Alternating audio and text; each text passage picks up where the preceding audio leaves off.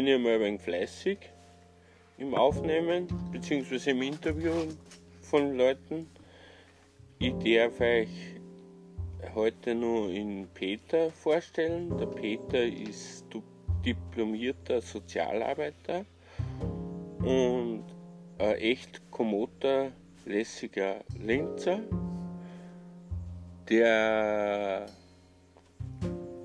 meines Erachtens sehr beeindruckendes Hobby hat, nämlich Kitesurfen.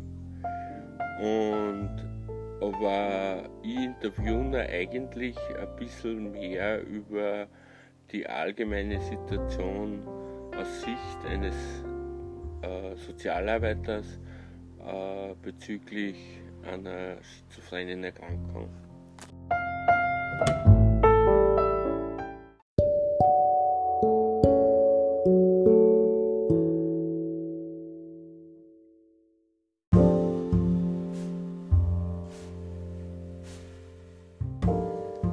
Lieber Peter, wir sitzen da im beschaulichen Zwischenstock vom Büro und ich hätte äh, ein paar Fragen an dich bezüglich allgemein der Erkrankung mit einer Schizophrenie.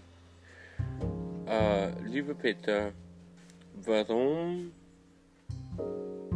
bist du der Meinung, dass bei den meisten Fällen oder Personen mit einer schizophrenen Erkrankung Medikamente dauerhaft wichtig sind.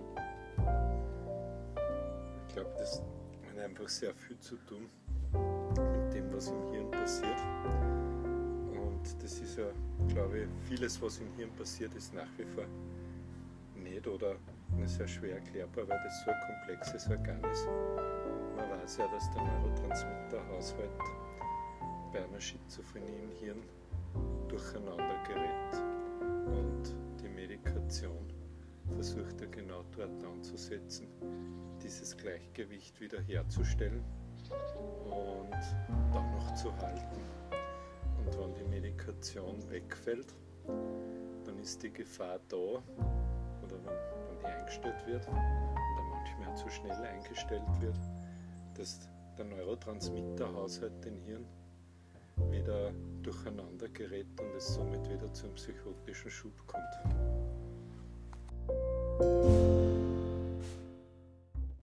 Warum können die meisten Erkrankten nicht einer geregelten Arbeit im, am ersten Arbeitsmarkt mehr nachgehen? Ob es die meisten sind, weiß ich gar nicht. Aber wenn man sich so anschaut, was oft äh, oder was fast alle Menschen, die an einer Schizophrenie erkrankt sind, dann letzten Endes brauchen, um, um möglichst stabil zu bleiben, brauchen sie auf der einen Seite äh, einen gewissen Schutz vor, vor einer Reizüberflutung und auf der anderen Seite einen sehr geregelten Biorhythmus und Tagesablauf. Und wenn man sich so anschaut, wie sich die Arbeitswelt entwickelt hat, sehen wir, dass eigentlich so im, im Laufe der Jahrzehnte der Stresslevel in der Arbeit gestiegen ist. Und Stress ist gleichbedeutend Reizüberflutung. Und natürlich hohe Anforderungen, was genau oft so, so für, für Menschen, die eine Schizophrenie haben, daran erkrankt sind, so diese, diese Widerstandskräfte gegen Stress und diese Verarbeitungsmöglichkeiten von, von Reizen äh, vermindert ist. Und genau in diese Richtung entwickelt sich aber die Arbeitswelt, dass das über mehr wird. Mhm. Und damit wird es, glaube ich, letzten Endes durchaus immer schwieriger für Menschen mit so einer Erkrankung einen Arbeitsplatz zu finden, äh, wo sie auch möglichst stabil oder wenn man also so, so will, möglichst gesund bleiben können und nicht wieder durch dieses, durch dieses zu viel an Reiz, zu viel an Stress äh, in, eine nächste, in einen nächsten Schub der Krankheit hineingestürzt werden. Ist deiner Meinung nach nicht so, dass äh, die Stigmatisierung äh, behaftet am Arbeitsmarkt eine Rolle spielt? Ich glaube, dass das Schizophrenie in, in Menschen, bei Menschen, die sich damit noch nie befasst haben, ja, und das ist, glaube ich, im Endeffekt der, der Großteil der Bevölkerung eine völlig falsche Vorstellung von Schizophrenie haben. Mhm. Äh, ich glaube, da gibt es noch ganz viele in der Bevölkerung, die so das verstehen, was ja eigentlich so, so den Wortstamm aus dem Altgriechischen entspricht, diese Seelenspaltung, ja, also so, so etwas, was so in Richtung multiple Persönlichkeit ginge und das ist es ja überhaupt nicht. Ja.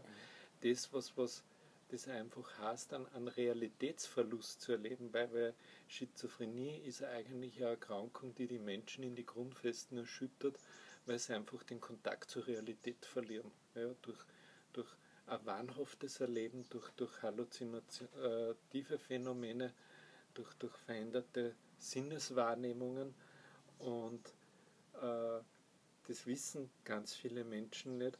Da gibt es ganz viele Missverständnisse und Unwissen und es ist, glaube ich, auch etwas, was sehr in der menschlichen Natur ist, dass man uns vor den Unbekannten und vor den Andersartigen fürchtet.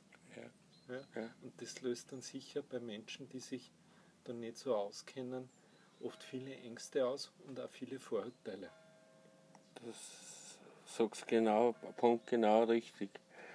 Es ist natürlich auch so, dass viele, oder ich kann jetzt von mir reden, äh, schon damit kämpfen, mit der sogenannten Sekundärbehinderung und meistens ihren Lebensweg relativ allein gingen, nicht jetzt zumindest in ihrem Kontaktumfeld sind relativ klein eingeschränkt. Also es ist nicht so, dass die, wie äh, Gesundheit äh, ja, ganz normale äh, Freundeskreis hat oder so, sondern der Erkrankte kämpft dann natürlich auch mit der Einsamkeit ein bisschen.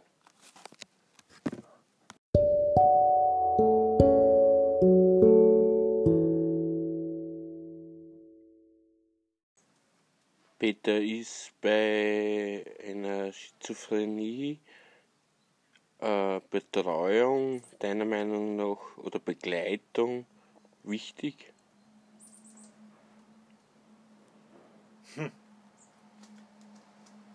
Das müsste man eigentlich jeden Betroffenen einzeln selber fragen. Ja. Ich glaube, dass, dass man das so pauschal nicht sagen kann. Äh, einfach Schizophrenie etwas sehr Vielfältiges und Unterschiedliches sein kann dass man das sicher nicht alles in einen Topf miteinander werfen kann. Was sicher besteht bei vielen Menschen, wahrscheinlich nicht bei allen, aber bei vielen Menschen, die an Schizophrenie erkranken, äh, dass viel vom sozialen Umfeld wegfällt und eine gewisse Vereinsamungsgefahr besteht. Ja. Und da ist vielleicht auch oft eine Betreuung ein Betreuer eine wichtige soziale Komponente, einen Kontakt zu haben, einen Menschen zu haben, mit dem man vielleicht über Ängste und Sorgen reden kann.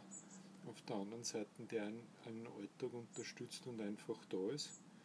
Äh, und vielleicht auch wieder Wege sucht, gemeinsam außerhalb der Betreuung soziale neue Kontakte zu knüpfen.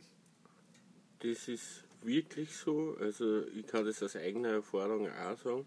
Darum bin ich sehr positiv eingestimmt der Betreuung, weil es auch so ist, dass er, auch wenn der, der Betreuer oder Betreuerin mal den Kopf wascht oder mal die Meinung sagt, äh, es schaut nicht. Und man, man, man ist zwar eingeschränkt, in seinem Leben, aber das heißt ja nicht, dass man dann nur dazu vereinsamen muss und das hat der Peter wirklich richtig am Punkt gebracht. Äh, ja, Peter, jetzt darf ich dich noch bitten, fällt dir eine lustige Geschichte mit einem oder über einen Erkrankten ein? Naja, mit lustig an sich habe ich in dem Bereich ein, ein bisschen ein Problem, weil ja die Betroffenen selber unter dem, was vielleicht nach außen für andere dann witzig wirkt, einen, immensen Leidensdruck haben. Ja, das stimmt. Ja. Ähm, und vielleicht ist das gar nicht so lustig, aber was, wo ich jetzt drüber nachgedacht habe, was ich da erzählen könnte. Aber es zeigt vielleicht so ein Stück weit auch was auf. Ich habe einmal eine Frau unterstützt, ein Formular auszufüllen, die in der Psychose war. Und ich habe ihr immer angesagt, was hinschreiben muss und dann deute ich auf ein Feld hin und sage, hier ihren Namen hinschreiben. Mhm. Und sie hat dann wortwörtlich hingeschrieben, dort wo ich hingedeutet habe, hier ihren Namen hinschreiben. Okay. Und das ist natürlich in der Situation, kann man darüber das sehr witzig finden, Ja. aber im Endeffekt sagt er genau diese Situation wieder aus, was, was unter anderem bei einer Schizophrenie passiert, so dieses Verschwimmen zwischen die Realitäten und das nimmer unterscheiden können, Ja. ja. dass, dass, dass ich dann dort den eigenen Namen hinschreibe, sondern wortwörtlich die Anweisung Ja, hinschreibe. ja. Und das ist ja dann etwas, was die, die Menschen dann im Alltag sehr einschränkt, weil, weil sie einfach Aufgaben nicht mehr erfüllen können, weil sie Sachen nicht mehr erledigen können, weil sie Oder- das nicht mehr zusammenkriegen. Oder dann vielleicht eine Situation anders bewältigen wollen, weil sie äh, in ihren Denkschleifen, sage ich jetzt einmal, so drinnen sind, dass äh, für ihn momentan die Logik zwar gerecht ist, aber ich weiß es aus meiner Erfahrung, dann wenn man eine Stunde später drüber nachdenkt, habe ich mir dann schon gedacht, Mario, was hast du denn da wieder gesagt? Man darf ja bei diesen Geschichten dann auch auf keinen Fall zum Lachen anfangen, weil das, das ist ja dann auch etwas, was die, die, die Leute nicht differenzieren können und die fühlen sich dann zutiefst entwertet und ausgelacht. Ja, genau, genau, genau. Und nicht, dass man mal über Situation lacht, ja, sondern die haben das Gefühl, man lacht aus. Ja, Ja, ja. Und das, das sind oft auch, da reichen oft nur ein bisschen den Mundwinkel zu heben zu einem Lächeln, was dann interpretiert wird, der macht sich bis zu Tode auf über mich lustig. Ja. Ich Und kann, sehe ja das Thema Humor da gerade ein bisschen differenziert. Ja. ja, das ist aber auch gut, weil das gefällt mir bei dir sowieso recht gut, weil äh, sprich auch fachlich, ich weiß, du hast mich schon ein paar Mal in so Kippsituationen unterstützt und es ist da wirklich auch immer bravourös gelungen, dass wir beide dann eine Basis gefunden haben, wo ich mit empfangen habe können und aus der Situation gut rausgegangen bin. Da möchte ich mich nochmal bedanken. Gell? Gerne und ich sage danke für die Rückmeldung. Danke. Okay. Schönen Tag, Peter. Tschüss. Tschüss. Okay.